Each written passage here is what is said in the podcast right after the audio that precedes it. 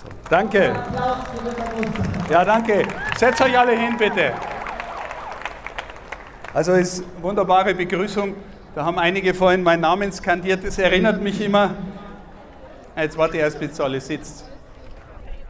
Danke, dass ihr meinen Vornamen gerufen habt, aber ich habe einen Salesianer-Pater als Beichtvater gehabt und am Ende jeder Beichte, wirklich am Ende jeder Beichte, hat er mir gesagt, und vergiss nicht, wie du heißt. Und ich bin immer erschrocken, weil ihr wisst, wie der heilige Stephanus, äh, wie es dem so gegangen ist. Gell? Wisst ihr? So. Ja, das ist, deswegen erschrecke ich dann immer ein bisschen, wenn dann jetzt da mein Vorname, vergiss nicht, wie du heißt. Ich war gerade in einem sehr schönen Gespräch mit einer Kleingruppe, wo junge Menschen ihr Zeugnis gegeben haben, wo sie Gott in ihrem Leben begegnet sind. Und, äh, und es war ganz schön, weil sie gesagt haben, vor allem immer wieder von außen. Gott kommt durch andere Menschen, manchmal durch Menschen, die es gar nicht wissen, dass sie mich gerade an Gott erinnern oder manchmal durch einen gezielten Anruf, von dem ich vorher keine Ahnung gehabt habe oder durch einen Zufall, weil jemand irgendwas findet und mir gibt. Also Gott zeigt sich auf unfassbar viele Weisen. Die Frage ist immer, ob unser Herz genug offen ist, dass wir das hören und spüren und sehen, dass Gott äh, zu mir spricht oder ob es nicht manchmal so ist, lieber Gott, sprich doch endlich zu mir und wir erwarten was ganz Bestimmtes und außenrum gibt er Zeichen um Zeichen und wir erwarten genau ein Ding und das kommt nicht. Ne? Das ist manchmal tatsächlich so, deswegen ähm, lade ich euch ein, einfach offene offene Herzen zu haben. In jeder Situation kann Gott zu uns sprechen durch ausdrückliche und unausdrückliche Zeichen. Dieses Thema, Maria machte sich eilends auf den Weg, möchte ich mit euch durch ein paar Beispiele bedenken. Die, also da ist auf der einen Seite natürlich der Gedanke, dass Maria zunächst einmal was empfangen hat. Nicht nur etwas, sondern jemanden und dass das, was sie empfangen hat oder den, den sie empfangen hat, der treibt sie an zu gehen, aufzustehen und zu gehen. Wenn ihr den, die Botschaft von Papst Franziskus zu dem Thema lest, dann ist es für ihn ganz wichtig, wenn du etwas von Gott erfahren hast, dann teile es mit. Ein paar weltliche Beispiele, zwei aus meinem eigenen Leben. Ihr könnt bestimmt sowas Ähnliches nachvollziehen, nur weltlicher zumal. Ich war als kleiner Junge schon begeistert von Reptilien und Amphibien. Also ich habe ungefähr als Fünfjähriger angefangen, Frösche und Kröten zu sammeln und in Terrarien zu halten. Die ersten Terrarien waren Plastikkübel, das zweite Terrarium war sauber ausgeschnittene Pappschachtel, so ein Schuhkarton. Aber dann ist es weitergegangen. Und mich haben die Tiere so fasziniert, dass ich andere Freunde, Kinderfreunde so mit reingenommen habe und die waren auch alle plötzlich begeistert. Und es war völlig klar, dass unser Berufsziel sein wird, wir machen einmal ein Reptilienzoo miteinander. Und war auch klar, dass ich der Zoodirektor werde. Ja? Also, äh, äh was ich sagen will, wenn dich was begeistert, dann gelingt es vielleicht da und dort, andere mitzunehmen und, äh, und die Freude an dem, was dich begeistert, zu teilen. Oder andere Sache, ich bin nicht besonders musikalisch, leider, aber ich habe einen guten Freund gehabt, der war ein bisschen älter als ich und der war super musikalisch und der hatte auch viele Freunde und hat auch selber in einer Band gespielt. Und äh, der hat uns immer erzählt, äh, dass Dire Straits, das ist jetzt schon echt ein bisschen eine Zeit lang her. Wer kennt noch Dire Straits? Ja, gibt es ja einige. Yes! Der hat uns erzählt, dass das die coolste Band überhaupt ist. Ich habe zwar keine Ahnung gehabt, aber so nach und nach habe ich verstanden, dass die echt cool sind und bin bis heute Dire Straits Fan. Ja? Wenn man irgendwie, gell, ist gut, ja, äh, wenn man für irgendwas begeistert ist und die Freude mit anderen teilt, ähm, dann kann es sein, dass man andere mitnimmt und einen, und einen Kreis von Menschen findet, die für das begeistert sind. Und meine Lieben, wenn ihr jetzt fragt, was eigentlich der Sinn des Weltjugendtages ist, gibt es ganz viele Erfahrungen, die Menschen machen, warum sie hierher kommen. Ganz viele. Also natürlich, wir treffen Menschen auf der ganzen Welt Vorhin ist gesagt worden, die Ministrantenwallfahrt in Rom ist ein Dorffest im Vergleich zu dem, was wir hier machen. Äh, da kommen auch schon 50.000. Hier kommen vielleicht eine Million oder noch mehr. Und du siehst einfach ganz viel aus der ganzen Welt und viele waren auf den Tagen der Begegnung und haben Sachen erlebt, die sie sonst nie erlebt hätten, wenn sie nicht mit dem Weltjugendtag unterwegs gewesen wären. Also wir erleben Weltkirche, wir erleben Gemeinschaft, wir haben Abenteuer. Einige haben mir vorher erzählt, dass sie mit über 1000 Leuten in der Schule ähm, schlafen und da gibt es fünf Duschen für alle und so. Super, toll, Abenteuer. Ja, also ihr findet es vielleicht im Augenblick nicht so toll, aber ihr werdet euren Kindern mal erzählen, hey, 1000 Leute, fünf Duschen, wir haben gestunken wie die Iltisse, aber es war super. Super Erfahrung, super Abenteuer. Ja? Das werdet ihr erzählen zu Hause. Also, das sind so Dinge, äh, die man am Weltjugendtag erlebt. Gemeinschaft, Weltkirche, Abenteuer, äh, gemeinsam unterwegs sein. Vielleicht verliebt sich auch der eine oder die andere, was auch immer passiert. Aber meine Lieben, aber meine Lieben, der eigentliche Sinn, der tiefer liegt, ist, dass wir alle miteinander in unserer Beziehung zum Herrn wachsen. Dass er uns berühren kann, dass wir lernen, ihn tiefer zu verstehen, ihn tiefer ins Herz zu schließen und vielleicht die Erfahrung machen, dass das, was uns alle hier zusammenführt, nicht etwas ist, nicht die Sehnsucht nach einer Gemeinschaftserfahrung. Natürlich gehört es dazu, aber wenn wir realisieren, dass er es ist, der die Kirche zusammenführt und zusammenhält. Und dass er es ist, der uns alle zu Geschwistern macht, zu Schwestern und Brüdern und zu Kinder Gottes. Und zwar jeden und jede, egal wie er hier da ist und wie, hier, wie er hier unterwegs ist. Das ist das eigentliche Ziel. Wir wollen alle, dass du heimfährst und dass du hoffentlich etwas von dem sagen kannst, ich bin ihm wieder einen Schritt näher gekommen. Oder ich bin wieder zurückgekommen zu ihm. Oder er hat mich tief berührt. Und jetzt noch einmal, du musst dir nicht denken, das muss mir gehen wie dem Paulus, den es vom Pferd haut und dann erscheint ihm Jesus. Es können so viele andere Dinge sein, wie er dir begegnen will. Und selbst wenn du sagst, ich bin jetzt nicht geflasht worden, Hoffentlich gehst du heim, weil du gesehen hast, dass so viele andere mit dir zusammen glauben und die Sehnsucht haben.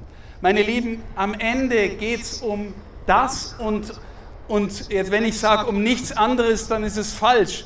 Aber alles andere, was ich aufgezählt habe, was wir erleben und erfahren wollen, kriegt durch die Begegnung mit ihm die eigentliche Qualität. Die eigentliche Qualität. Ähm, und dann Maria erfährt, sie begegnet Jesus und geht los.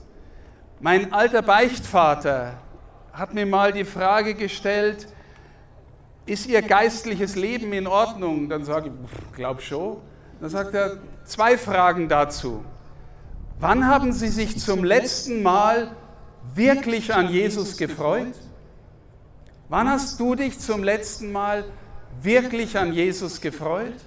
Und zweite Frage, und wann hast du jemanden von dieser Freude erzählt? Wann hast du jemanden von dieser Freude erzählt? Direkt oder indirekt? Also du kannst es ausmachen, indem du, wenn die sich die Gelegenheit nicht ergibt, dass du ähm, ausdrücklich von Jesus redest, weil es halt gerade nicht passt, aber dass du jemandem etwas tust, was du einfach nur für diesen Menschen und für Jesus tust. Das habe ich auch von meinem alten Lehrer gelernt, dass das Kennzeichen der Liebe zum anderen, wenn es aus Jesus kommt, dass das Kennzeichen das Wort umsonst ist. Ich weiß nicht, ob ihr, also die mich schon öfter mal gehört haben, die wissen, dass dieses Wort mir wichtig ist. Umsonst weil es im Deutschen zwei Bedeutungen hat. Jetzt warte, bis der Flieger vorbei ist.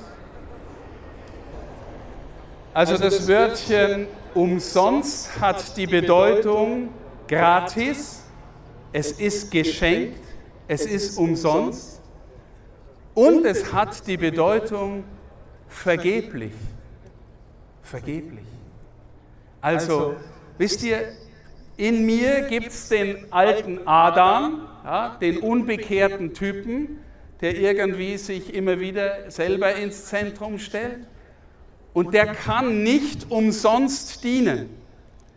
Warum nicht?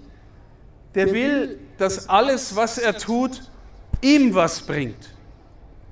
Ich diene dir, hoffentlich feierst du mich dafür. Ich tue irgendwas und hoffe, dass es die anderen sehen und es gut finden und mich feiern. Ich rede hier vor tausend Jugendlichen und der alte Adam in mir hofft, dass ihr mich gut findet. Aber ehrlich gesagt, wenn das das Motiv ist, dann ist es nicht umsonst. Ich hoffe, okay, ich hoffe, dass der stärkere Teil in mir wirklich zu euch redet, weil es um Jesus geht und weil es um euch geht, weil das, was wir hier miteinander feiern und tun, euch dienen soll und ihm in euch dienen soll. Das bedeutet, dass, äh, dass wir lernen, umsonst zu dienen. Ja, vielleicht ist einer dabei, der heute Morgen für die Gemeinschaft das Klo putzen musste. Und es ist schön, wenn die anderen das sehen und sagen, danke, dass du das Klo geputzt hast. Ähm, aber ich hoffe, du hättest es auch einfach so getan, wenn dich niemand gefeiert hätte. Also die Liebe, die aus Jesus kommt, ist qualifiziert durch das Wörtchen umsonst. Und ich sage euch, wo es am dramatischsten war, als er am Karfreitag am Kreuz hing. Da werden die Jünger gedacht haben, jetzt war alles umsonst.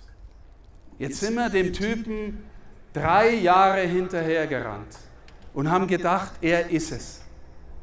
Und jetzt stirbt er wie der allerletzte Verbrecher und ist tot.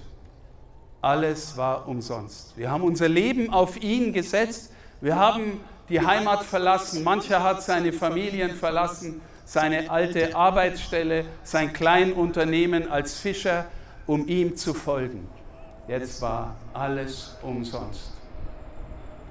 Und meine Lieben, wie antwortet Jesus? Wie antwortet Jesus?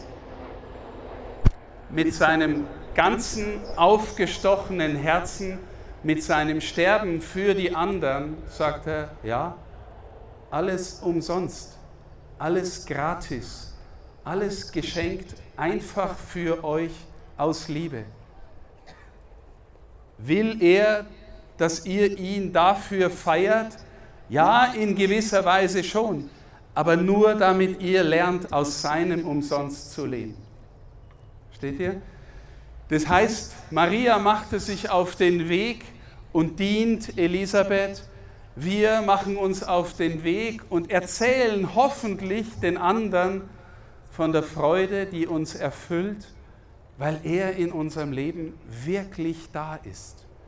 Und wenn wir von dem innerlich immer mehr erfüllt werden, wenn, wir, wenn seine Gegenwart in uns wachsen und größer werden und der alte Adam in mir und in dir kleiner werden kann, die alte Eva gibt es auch, äh, wenn die kleiner werden kann, er muss wachsen, ich oder die, diese Seite in mir muss kleiner werden, dann fängst du an, insgesamt einen anderen Lebensstil zu leben.